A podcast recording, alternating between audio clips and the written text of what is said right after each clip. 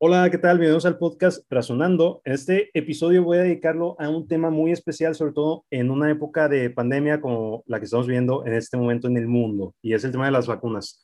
Es un instrumento que, si nos remontamos a las evidencias, eh, efectivamente ha sido uno de los mayores instrumentos de medicina que se han dado por la humanidad precisamente para reducir los efectos de enfermedades que históricamente habían tenido un montón de víctimas humanas. En, este, en esta ocasión me acompañan dos nanotecnólogos que son Juan Armando Pérez y Alejandra García.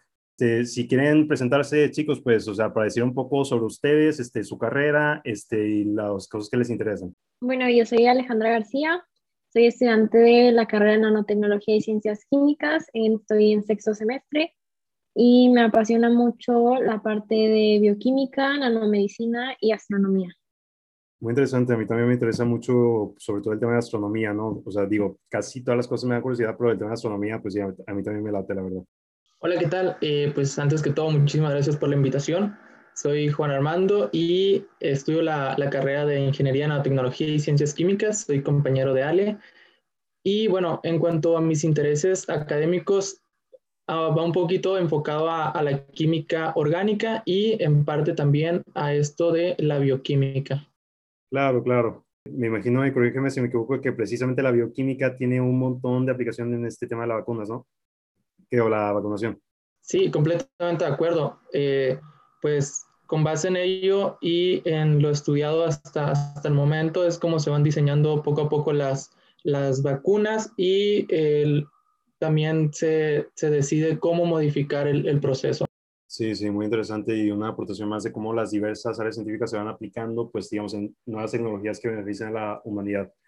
Eh, bueno, este tema pues es un, uno que yo sí quería tocar porque, a ver, estamos observando un fenómeno físico que efectivamente afecta a un montón de vidas humanas de manera directa e indirecta. Directamente porque efectivamente el virus puede afectarnos, en el peor de los casos podemos llegar a morir e incluso en un escenario en el que, digamos, nos hayamos infectado, pero no hayamos tenido un resultado fatal, bueno, de todas maneras podemos desarrollar, digamos, este, repercusiones en nuestro organismo a raíz de esa infección. Pero resulta que hay muchas personas que niegan ya sea los beneficios que han dado las vacunas o bien tienden a hacer desinformación respecto a las vacunas, como lo vamos a observar me vaya avanzando el episodio.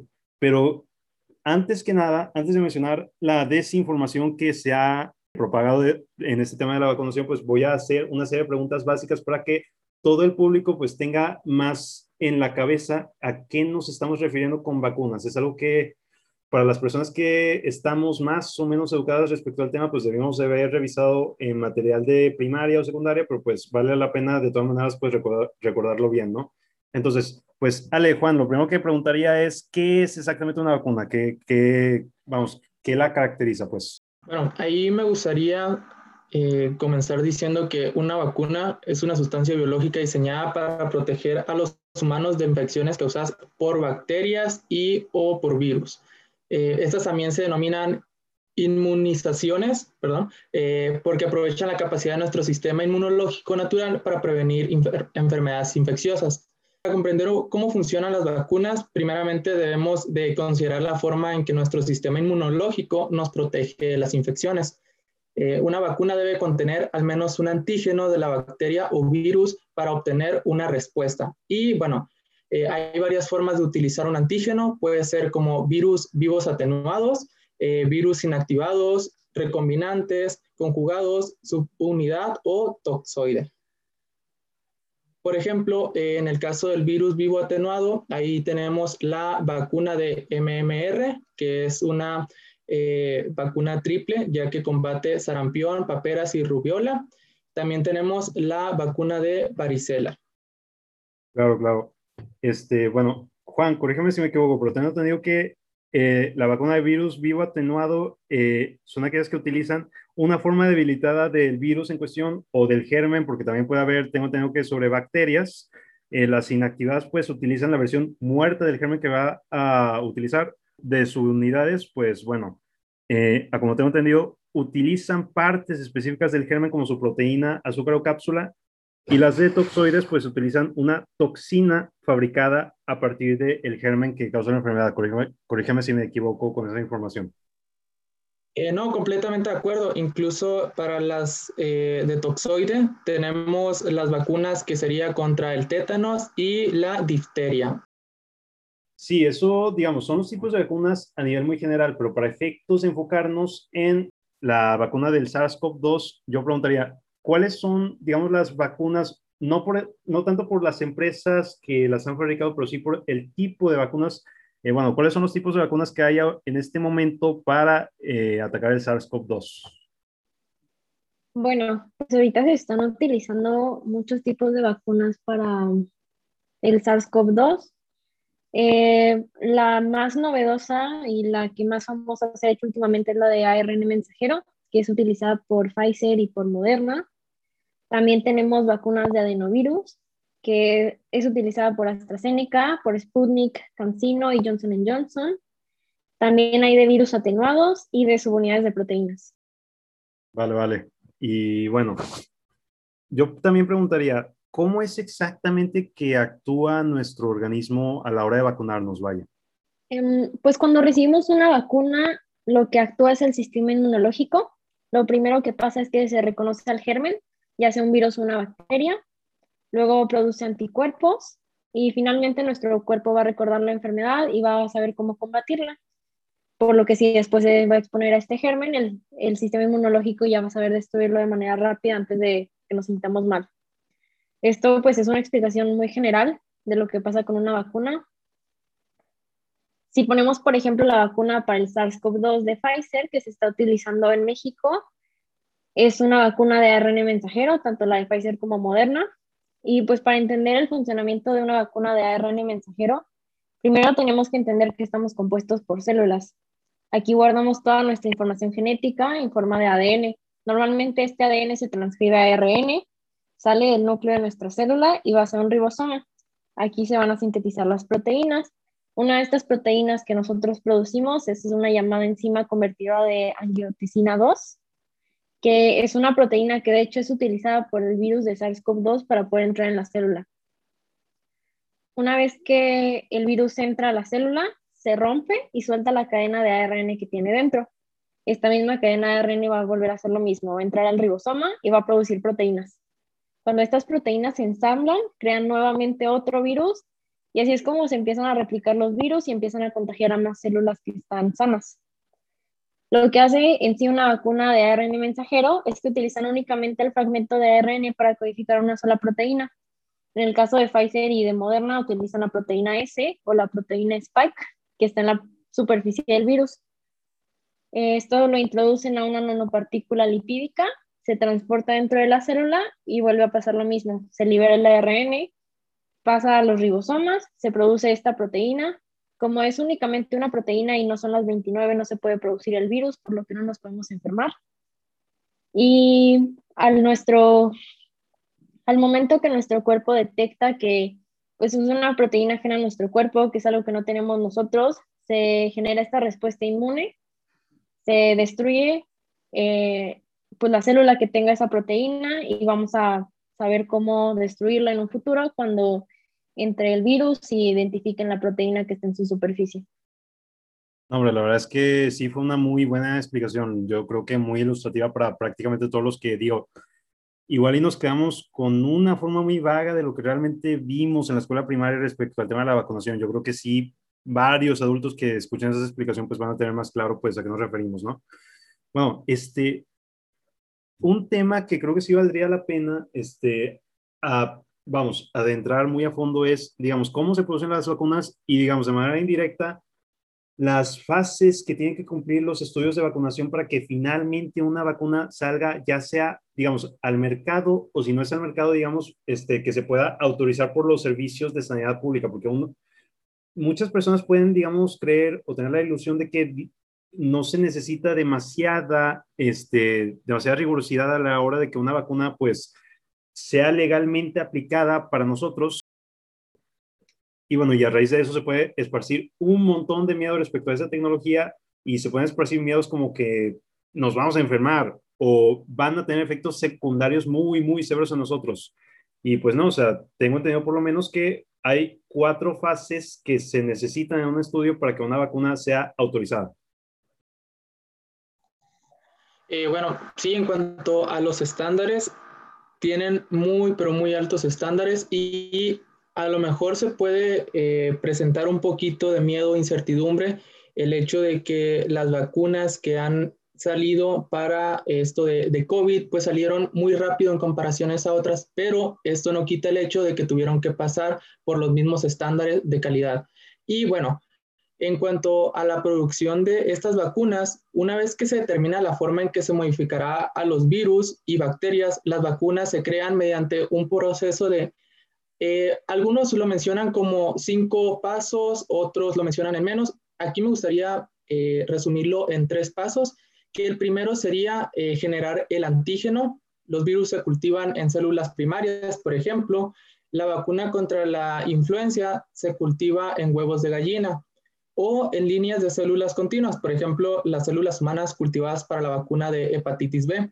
Eh, otra sería las bacterias se cultivan en bioreactores, por ejemplo, la vacuna de HIP. Y bueno, como siguiente paso, pues se aísla el antígeno de las células que se usaron para crearlo. Ya eh, como último paso, que aquí algunos lo desglosan en más, sería que a la vacuna se le añade eh, adyuvantes, estabilizadores y preservativos. Bueno, por ejemplo, los adyuvantes incrementan la respuesta inmunológica del antígeno. Por otro lado, los estabilizadores aumentan la duración de la vacuna, eh, ya sea, por ejemplo, en los anaqueles o pues da un mayor rango de, de, tiempo para transportarla y finalmente los preservativos permiten el uso de ampolletas con varias dosis. Sí, pues creo que con eso también queda muy claro un poco pues la complejidad del proceso de producción y pues ya cuando uno tiene claro, digamos, la, la complejidad de cuando se produce o se intenta autorizar una vacuna, pues bueno, creo que salen a la luz, digamos, información que desmonta un montón de mitos. Por un lado, se desmontan estas creencias de que por el hecho de vacunarnos o como mi caso, de haber participado en un estudio de vacunación, pues de alguna manera nos vamos a infectar o que los resultados van a ser mucho peores. Digamos que, por ejemplo, si, si en verdad nos infectamos de la, de la enfermedad que estamos eh, intentando atacar, por ejemplo, en este caso, sería bueno que en un momento analizáramos el costo-beneficio de no vacunarnos contra el SARS-CoV-2 contra vacunarnos. Yo creo que con todos los efectos secundarios siempre será mejor el vacunarnos contra el SARS-CoV-2 porque, bueno, por lo menos en el SARS-CoV-2 se tiene la certeza de que hay una letalidad de un nivel determinado. Y esa letalidad ciertamente es mayor que la de la vacuna y los efectos secundarios que ésta pueda tener. Entonces el costo-beneficio indudablemente va a ser mayor. Y bueno, en este punto, pues sí, sí me gustaría preguntar exactamente ¿Cuál es la eficacia de las vacunas y cómo, cómo, se, cómo se mide? ¿Y qué es lo que indica pues, la eficacia en cuestión? Vaya. Bueno, antes de hablar de este tema, me gustaría complementar un poco también lo que dijo Juan. Eh, sí hay mucho como miedo porque la vacuna salió de manera muy rápida, pero esto no ha sido por, o sea, siguen cumpliendo los mismos estándares que son altísimos, la razón por la que salió de manera tan rápida es porque no tenía ningún impedimento financiero. Todos los gobiernos y todo el mundo querían que saliera de manera rápida. También estos fueron cultivados en bioreactores que hicieron este proceso mucho más rápido. Y hubo un empalme en las fases. O sea, mientras estaban haciendo una fase, estaban haciendo la otra y al final, aunque no estaba aprobada, ya las estaban produciendo por si se las aprobaban, ya poder distribuirlas inmediatamente. Y también hablando esto de las fases, te las explico rápido para que también se pierda este miedo de que mucha gente tiene miedo también a los ensayos clínicos. Ya participar en un ensayo clínico fase 3, como tú lo hiciste, realmente ya es una vacuna que se ha probado en muchas personas. En una primera fase, ya cuando tenemos la vacuna, pasa por cuatro fases. La primera, la vacuna se va a administrar a un pequeño grupo de adultos, entre 10 y 50 personas, para conocer la seguridad de esta. Posteriormente se va a administrar a un número mayor, que son entre 100 y 300 personas, para evaluar los efectos secundarios más frecuentes a corto plazo. Eso también es importante, ya que las vacunas no tienen efectos secundarios a largo plazo, únicamente a corto plazo. Y son este, pues, efectos muy, muy pequeños. En la fase 3 ya es administrada a miles de personas y aquí se compara cómo evoluciona la respuesta inmune de las personas vacunadas respecto a las que no se vacunaron. Y en la fase 4, aún y cuando esta ya está aprobada, se sigue evaluando que las vacunas este, pues sigan siendo buenas, se sigue eh, comprobando su seguridad y su eficacia. Vale, y por ejemplo, yo creo que valdría la pena que mencionáramos, digamos, eh, el tema de la eficacia, porque creo que también al mencionar, pues exactamente qué es lo que representa, por ejemplo, que una vacuna tenga, por decir algo, un 90% de eficacia, pues bueno, ¿qué, ¿qué es lo que esto representa y por qué, aún y que las vacunas serán imperfectas, porque, pues vaya, toda tecnología humana siempre será imperfecta o más que imperfecta, creo que la palabra más apta es que siempre será perfectible, pues bueno, el hecho de tener una eficacia, digamos, de entrada mayor a la eficacia cero, que es la que tenemos los no vacunados, ¿no? Pues bueno, tener un grado de eficacia, pues sí, sí representa algo y es algo significativo. O sea, creo que estaría bien, Ale, que nos mencionaras un poco qué representa eso. Sí, sí, claro. Creo que es algo también importante porque pues muchas personas ven los datos de ah, Pfizer 96 o 95% y la de Sinovac en un 60%. Entonces, pues Muchas personas piensan que las vacunas de Pfizer, de Moderna, son las mejores porque han tenido una mejor eficacia, pero pues realmente estos son datos que deben de ser analizados. Si solo se analiza este dato, es natural pensar que las vacunas de Pfizer o Moderna son las mejores y que son mejores que AstraZeneca o que Johnson Johnson. Sin embargo, la eficacia es calculada en estudios clínicos con miles de personas. Te explico tantito cómo se calcula esta. Se hace un estudio clínico, que son las fases que expliqué ahorita, y en estos estudios se separan a los voluntarios en dos grupos. La mitad se le da una vacuna y a la otra mitad se le da un placebo. Un placebo es una sustancia que no tiene ningún efecto contra la enfermedad, o sea, no te serviría en nada para combatir este virus en este caso. Después de esto, las personas viven su vida de manera regular, mientras que los científicos monitorean si las personas se infectan de COVID en los siguientes meses. Por ejemplo, en el estudio de Pfizer hubo 43 mil participantes. Al final, 170 personas se infectaron. La eficacia es determinada según el número de personas infectadas que están en cada grupo. Si de las 170 personas infectadas, 85 fueran del grupo a los que se les inyectó el placebo y 85 a los que tienen la vacuna, significa que tienen la misma probabilidad de infectarse si tienes o si no tienes la vacuna, por lo que sería una eficacia de un 0%. Si los 170 estuvieran en el grupo del placebo, significa que la que ninguna de las personas que recibió la vacuna se infectaron, por la que la eficacia sería el 100%, del 100%, perdón. En este caso, 162 fueron del grupo placebo y 8 de los que recibieron la vacuna, entonces nos da una eficacia del 95%. Esto significa que al estar vacunado tienes un 95% de probabilidad de no enfermarte. No significa que de 100 personas, 5 se van a y 95 no. Aplica para cada individuo en particular. Por, eh, es por esto que aunque cada una de las vacunas sigue el mismo procedimiento, pues realmente cada estudio clínico fue realizado en diferentes circunstancias. Las vacunas de Pfizer y Moderna fueron aprobadas en, fueron probadas en el año de 2020 en Estados Unidos únicamente, que fue cuando la curva no estaba tan alta. Sin embargo, Johnson Johnson fue mucho después, cuando el pico ya había subido, lo que hace que también haya más probabilidad de que te contagies. Y no solo se fue probada en Estados Unidos, sino que fue probada en Brasil, en Sudáfrica. Y de hecho en Sudáfrica fue probada con una de las variantes, no con el virus original, y aún así hubo una reducción pues considerable de las infecciones, por lo que los números de eficacia no puedes compararlos de esta manera, ya que no fueron ni en, al mismo tiempo, ni en el mismo lugar, ni con las mismas condiciones. El fin de esta vacuna no es no tener COVID, el fin de esta vacuna es que no tener este, síntomas graves, no tener hospitalizaciones, no tener muertes por COVID, por lo que si nos llegamos a enfermar se sentiría como una gripe normal. Y pues esto es algo que todas las vacunas hacen bien. En las pruebas clínicas, aquellos que se les inyectó la vacuna, ninguna persona fue hospitalizada ni hubo ninguna muerte. Entonces, pues cualquiera de las vacunas nos protegería realmente hospitalización y muerte y pues es lo que nos interesa al final de cuentas.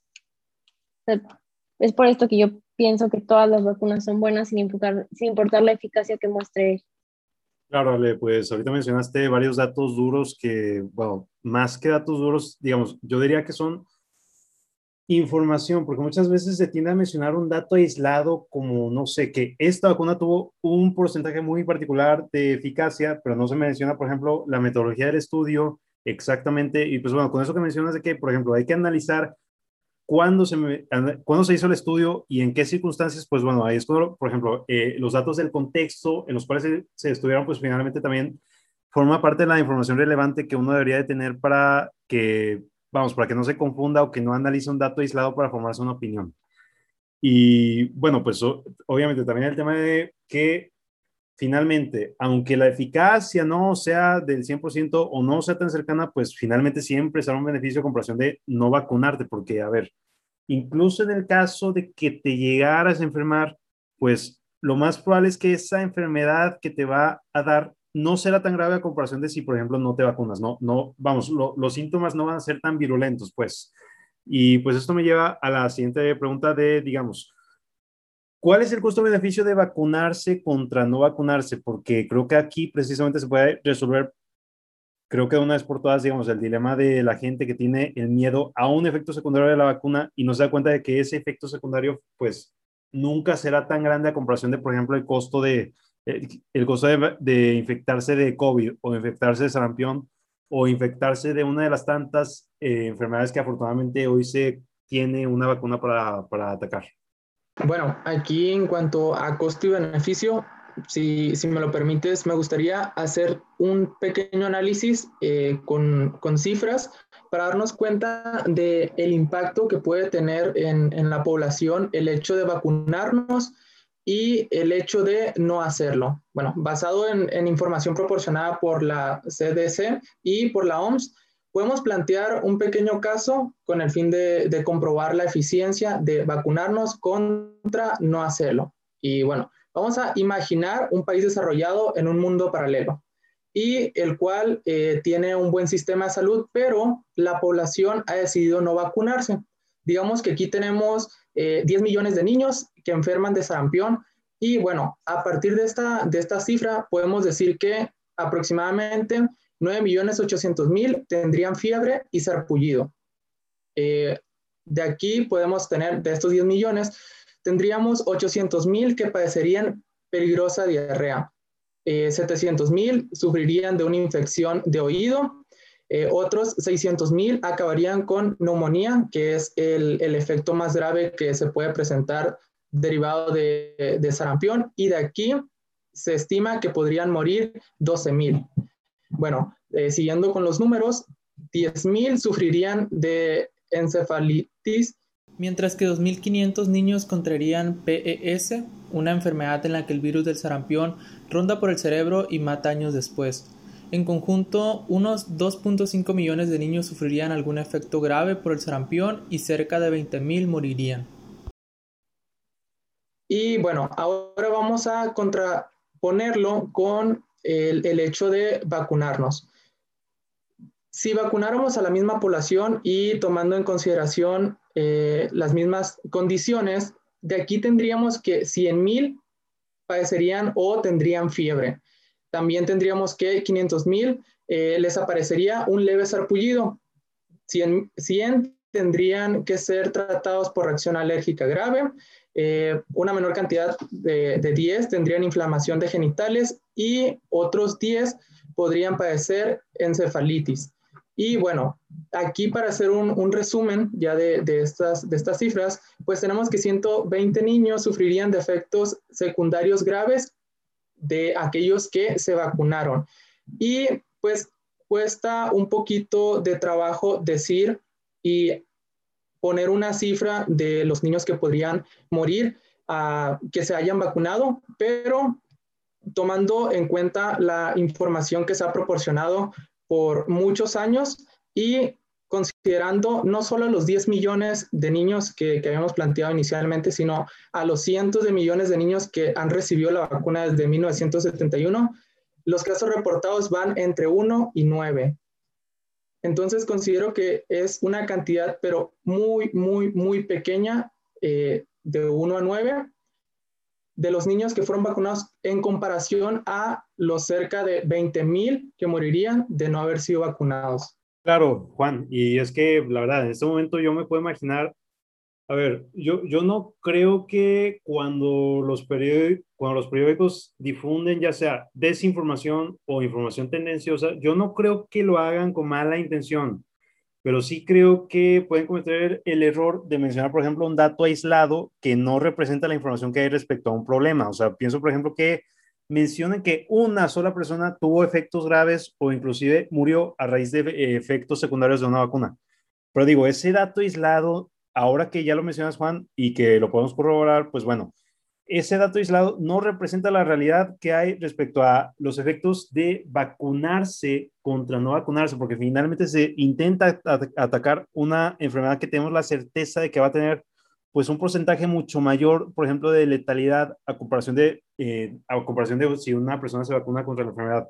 Y bueno, precisamente ahora que menciono, digamos, los efectos de la desinformación respecto a diversas cuestiones, como en esta ocasión hablamos de las vacunas.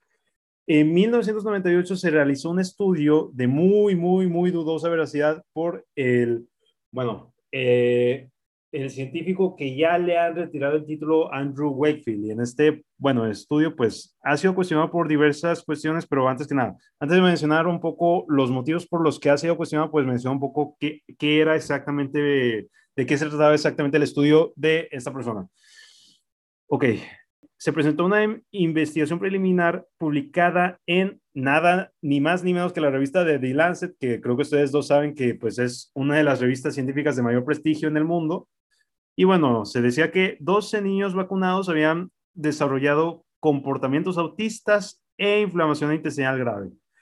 Mencionaba que era un efecto correlacionado con la vacuna de MMR, que tengo entendido que es de sarampión, paperas y Rubiola.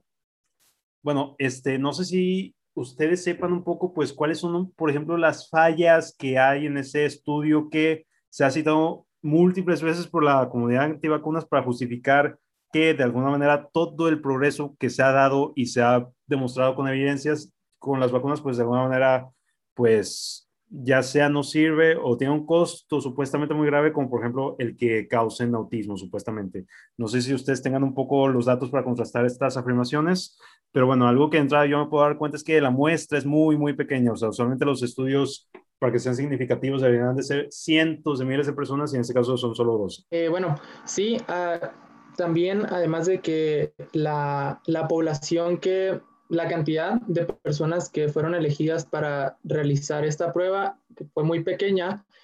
Eh, con base a la, investigación eh, que se hizo respecto a este caso, se determinó también que esta población había sido muy específica, ya que eran hijos de padres que estaban en contra de las vacunas. Aunado esto, eh, con, base en la investigación, también se determinó que eh, había dicho en su, en su eh, reporte que tiempo después eh, estos niños habían presentado algunas eh, complicaciones al haberlos vacunado.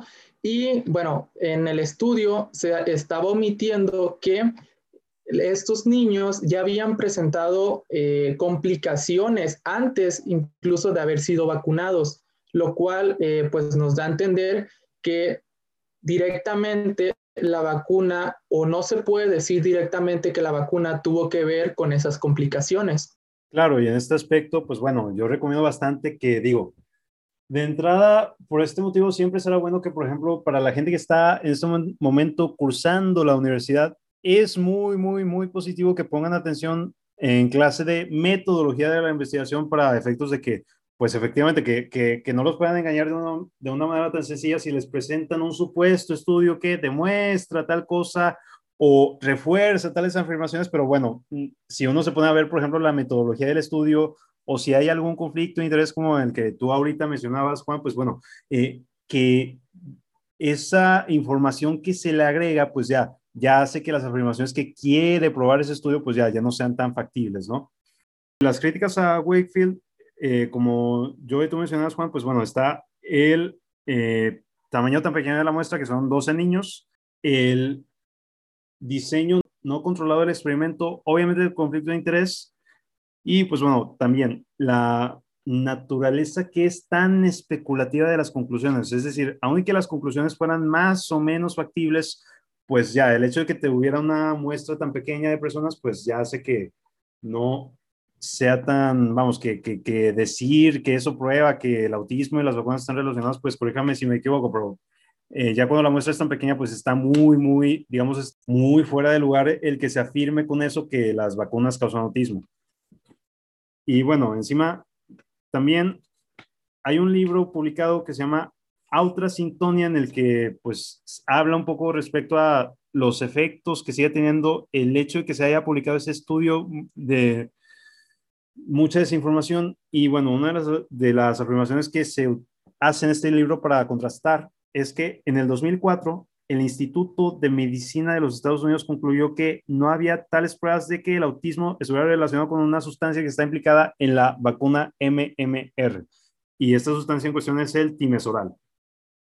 Y bueno, basta decir que también Wakefield como médico perdió su titulación de nuevo y encima el artículo fue retractado por The Lancet. Entonces, en ese momento, pues ya, ya podemos estar hablando de que esa evidencia que se quiere utilizar, pues no, no tiene este, ninguna validez ah, para poder decir que las vacunas causan autismo. Y pues bueno, eh, citando a Hitchens, uno de los pensadores que más admiro, pues bueno, lo que puede ser afirmado sin evidencia alguna, como es el caso de la afirmación de que las vacunas causan autismo, bueno, si eso se afirma sin evidencia alguna de respaldo, pues bueno, perfectamente puede ser, digamos, desestimado o ignorado debido precisamente a que no tiene evidencia. Es decir, ya con eso, pues no, no tenemos un sustento material para afirmar que las vacunas causan autismo y con eso ya podemos este, dejar tantos mitos que quieren negar el progreso humano que ha dado la, vacunación como tecnología. O corríjame si me equivoco. Bueno, mira, el Departamento de Salud de Minnesota informa que después de eh, la, la dosis final de la vacuna, el cuerpo tarda aproximadamente dos semanas en desarrollar la protección y bueno, después de esas dos semanas tendrá una buena protección contra las enfermedades. Sin embargo, todavía se sigue aprendiendo eh, cómo es que funcionan las vacunas y los efectos que tienen. Eh, Ale considero que podría explicar de mejor manera los efectos secundarios que podría ocasionar el vacunarse contra COVID. Sí, los efectos secundarios pues, más comunes es en el brazo en donde recibiste la vacuna tener dolor, enrojecimiento o hinchazón y general tener cansancio, tener dolor de cabeza, dolor muscular, escalofríos, fiebre o náuseas. También se me hace muy importante recalcar esto que dice Juan, que muchas personas dicen que no funciona la vacuna porque se pone la primera dosis o las vacunas que son de una sola dosis y salen y luego, luego se enferman. Entonces hay que dar un tiempo, dos semanas. Claro, y con eso creo que también se desmiente un poco, pues, a ver, esta afirmación de que porque me vacuné en una sola dosis y no me surge efecto, pues, hombre, es que Claro, si saliste de manera inmediata después de vacunarte, pues finalmente tu eficacia no será la que te promete el tener la vacunación total, porque finalmente hay que recordar para la, que para la vacuna de COVID-19, pues son dos dosis, queramos o no, y son necesarias las dos para que sí tengamos la eficacia que nos garantiza acorde a la información pues, científica que se ha investigado. Pues Juan, la verdad es que con eso que ha mencionado creo que ya, ya es muy ya tenemos muchas más evidencias para contrastar cualquier afirmación contraria que se quiera hacer en contra de las vacunas. Pero bueno, yo creo que para cerrar, cabe recordar, pues precisamente, o sea, como ahorita Juan, pues tú mencionas los, el contraste, por ejemplo, la población eh, de sarampión vacunada contra la no vacunada, este, la, los efectos, digamos, de los efectos de no vacunarse contra vacunarse, que sí, menciona un poco el costo-beneficio de esa cuestión, pero también vale la pena recordar que han habido enfermedades que han sido pues erradicadas ya sea a nivel regional o mundial, como ha sido el caso particular de la viruela. Y también pues por ejemplo el caso del sarampión, que a niveles digamos regionales pues sí había sido erradicado, pero precisamente por esta tendencia antivacunas pues volvieron a surgir pues nuevas cepas, ¿no? Este, no sé qué, qué otra cosa aportarían que son ciertamente evidencias de que como progreso humano, pues la vacuna siempre va a ser de mayor aporte, ¿no? Bueno, este, en el caso de la viruela, pues sí, o sea, la vacunación tuvo un gran impacto en erradicar esta enfermedad. Lo que se hizo fue hacer un tipo de vacunación que me parece que es llamada vacunación de anillo, en donde se infecta una persona, se vacuna esa persona, se vacuna a todas las personas que tuvo contacto con esa persona y a todas las personas que tuvieron contacto con la persona que tuvo contacto con la persona infectada. Entonces, ahí ya evitas la expansión del virus. Que no precisamente con eso que acaba de decir Ale, pues se podría, digamos, erradicar el mito de, por ejemplo, la famosa, la famosa inmunidad de rebaño, ¿no? Que es el hecho de que si nos infectamos, si como ya somos varias personas que nos hemos infectado eh, y seguimos conviviendo entre nosotros, pues esa inmunidad de, de alguna manera nos va a proteger más que la propia vacuna, ¿no? Creo que eso también puede ser, ser desmentido. Sí, o sea, efectivamente, realmente vacunarnos no solo nos protege a nosotros, sino protege a más personas. Esta este, inmunidad de rebaño es que pues, ya una población en particular es inmune, por lo que aunque llegue una persona infectada, ya no se transmite de igual manera como si no hubiera gente inmune. Se corta la transmisión de este virus y pues hace que sea mucho menos letal. También un problema ahorita con el SARS-CoV-2 fue que se saturaron los hospitales.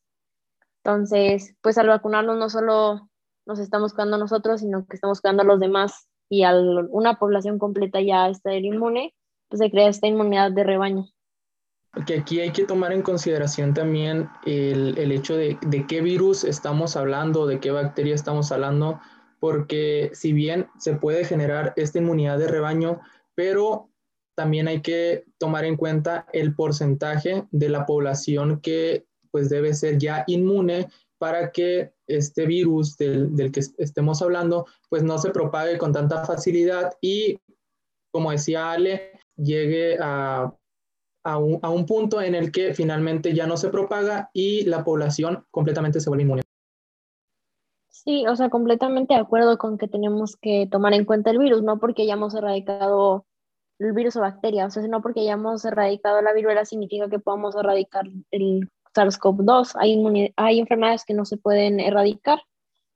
Lo que se espera que sea con el SARS-CoV-2 es que sea como un tipo influenza en donde nos tengamos que vacunar cada año. Realmente tiene muchas mutaciones. Creo que se estima que muta una vez cada dos semanas, entonces, pues eh, al siguiente año probablemente nos tendremos que vacunar de nuevo para tener esta inmunidad. Sí, pues con este tema de las mutaciones creo que podemos tocar un último punto y es el que creo que también desmiente un poco este mito de la inmunidad de rebaño y es, a ver, tengo entendido que los virus eh, prácticamente todos mutan, solo que pueden mutar, digamos, a, a, con una mayor rapidez si más personas se contagian, porque precisamente tienen contacto con más huéspedes y eso hace que desarrollen una mayor mutación. Y pues ahorita con las nuevas cepas, precisamente estamos observando que tienen efectos distintos a la, digamos, al virus SARS-CoV-2, digamos, original que, del cual se están produciendo las vacunas. Y pues algunas de las consecuencias es que bien se puede hacer más infeccioso, refiriéndonos a que puede infectar a un mayor número de personas, pero también puede hacerse más virulento, es decir, que los efectos de este virus y más bien de los efectos de la, enfermedad que produce el virus eh, pueden ser mayores e incluso puede ser más letal. Este, corríjame si me equivoco. Um, pues realmente estos cambios, estas mutaciones, las mutaciones son muy comunes específicamente en virus, ya que su tiempo de vida es muy corto, por lo que evolucionan muy rápido. Entonces, eh, todos los virus mutan de manera constante, a un ritmo diferente, con diferentes repercusiones, pero esto no nos afecta nada la eficacia de, de las vacunas. Aquí hay un, una confusión en cuestión de terminología lo que está pasando ahorita con el, la variante británica, que es muy escuchado ahorita, es que es una variante, no es una cepa. Para una cepa ya tendríamos que tener un cambio drástico. Por ejemplo, el SARS-CoV-2 es una cepa del SARS, que es un, el síndrome respiratorio agudo severo. Entonces, mientras sea una variación, las vacunas siguen funcionando y es pues un cambio pues que está ya tomado en cuenta al realizar las vacunas, porque toman en cuenta pues varias partes, no solo una parte, ya que si muta esa parte pues ya no sería efectiva. Entonces también es importante entender la diferencia entre una cepa y una vacuna, ya que una cepa pues sí requeriría una vacuna completamente diferente, pero una, una variante, perdón, una variante no sigue funcionando con la, con la misma vacuna y es algo que pues tenemos ya contemplado, o sea que, hay, que las mutaciones genéticas son muy comunes en los virus. Sí, claro, en ese aspecto, pues sí, la verdad es que valió mucho la pena pues haber hecho la, digamos, la comparación entre los términos, ¿no? Para que sepamos exactamente a qué se refiere pues una variante, a qué se refiere una cepa y cuál es la distinción que hay entre ambas cosas. Pero bueno, eh, Juan, la verdad es que ha sido un gusto haber colaborado con ustedes y pues les agradezco mucho el tiempo de haber difundido la información para contrarrestar un poco cualquier mito, bulo, mentira que se haya propagado respecto a las vacunas y que el público pues también tenga un mayor conocimiento respecto a qué son las vacunas exactamente y cómo exactamente se producen y cuáles son los beneficios de tenerlas. La verdad es que les agradezco mucho su tiempo. no, el, el, el, gusto es todo mío eh, y, y sí, ya para finalizar, a mí me gustaría decir que lo mejor que podemos hacer es informarnos, informarnos respecto a lo que está sucediendo, lo mejor que podemos hacer y sobre todo seguirnos cuidando, no, no bajar la guardia, no porque ya se estén aplicando vacunas, quiere decir que vamos a hacer y deshacer, quizá como, como se pudo haber hecho en el, en el pasado, sino que mantener la guardia y seguirnos cuidando. Igual te agradezco mucho la invitación y pues fue un gusto poder estar aquí con ustedes. Y sí, igual como conclusión, concuerdo con Juan. Vacunarnos pues realmente es una manera sencilla, es una manera segura y es una manera eficaz para protegernos de enfermedades antes de entrar en contacto con nosotras, porque pues realmente desarrollamos una resistencia sin exponernos a todo el riesgo, las complicaciones que conllevan tener la enfermedad tal cual. Y es una manera de permanecer saludables nosotros y de cuidarnos tanto a nosotros como a nuestros seres queridos.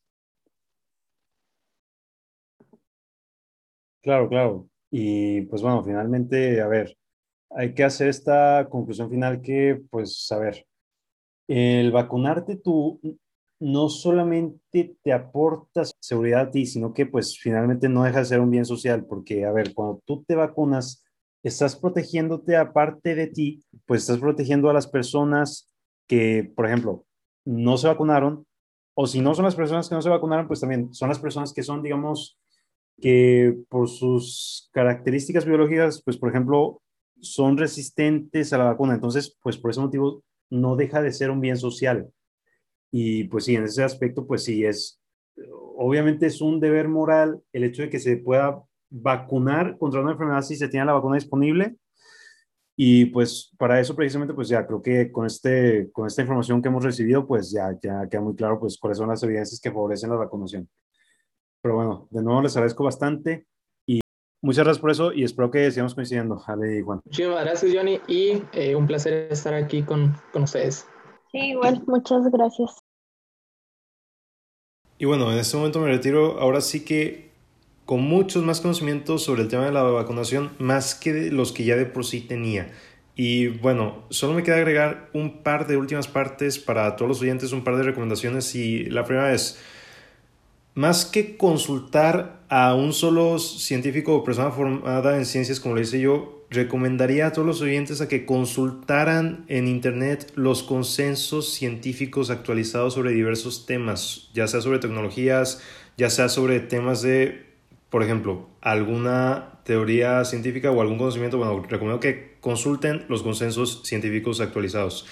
Eso lo menciono porque un consenso científico no es algo tan simple como que hay todo lo que en común los científicos piensan. Bueno, en parte lo es, pero es eso después de un montón de estudios y de revisión de pares que debido a la reproducibilidad de resultados, o de lo común que tienen muchas investigaciones, pues se llega a que hay una conclusión que en general tiene sentido que sea aceptada. Entonces, por ese motivo, yo sí recomiendo que en general se revisen los consensos científicos actualizados sobre diversos temas como es este, el de las vacunas. También recomiendo que sepan consultar fuentes primarias serias. Fuentes primarias, por ejemplo, cuentan investigaciones directas de un tema, así como fuentes de investigación, ya sea gubernamentales o de organizaciones internacionales de prestigio como pueden ser la OMS, el Banco Mundial, eh, la ONU, etc. Recomiendo también que consulten páginas científicas serias y revisen si, por ejemplo, si consultan un estudio, revisen que ese estudio tenga revisión por pares o que la página en la cual estén consultando o el journal en el que estén consultando pues efectivamente tenga revisión por pares Eh, páginas como Science Direct, Scientific American, Nature o The Lancet. Recomiendo mucho que también consulten esas páginas de prestigio. Y por último, mantenerse actualizados siempre que se puedan, porque recordamos que la investigación es continua, entonces puede ser que algo que teníamos muy claro hace un par de años resulte que ya no sea como se pensaba. Entonces por ese motivo también recomiendo que siempre que puedan consulten la información actualizada sobre un tema en las páginas de, eh, vamos, en las páginas recomendables que acabo de mencionarles.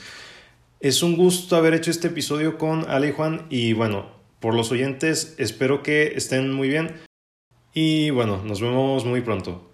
Éxito a todos. Nos vemos.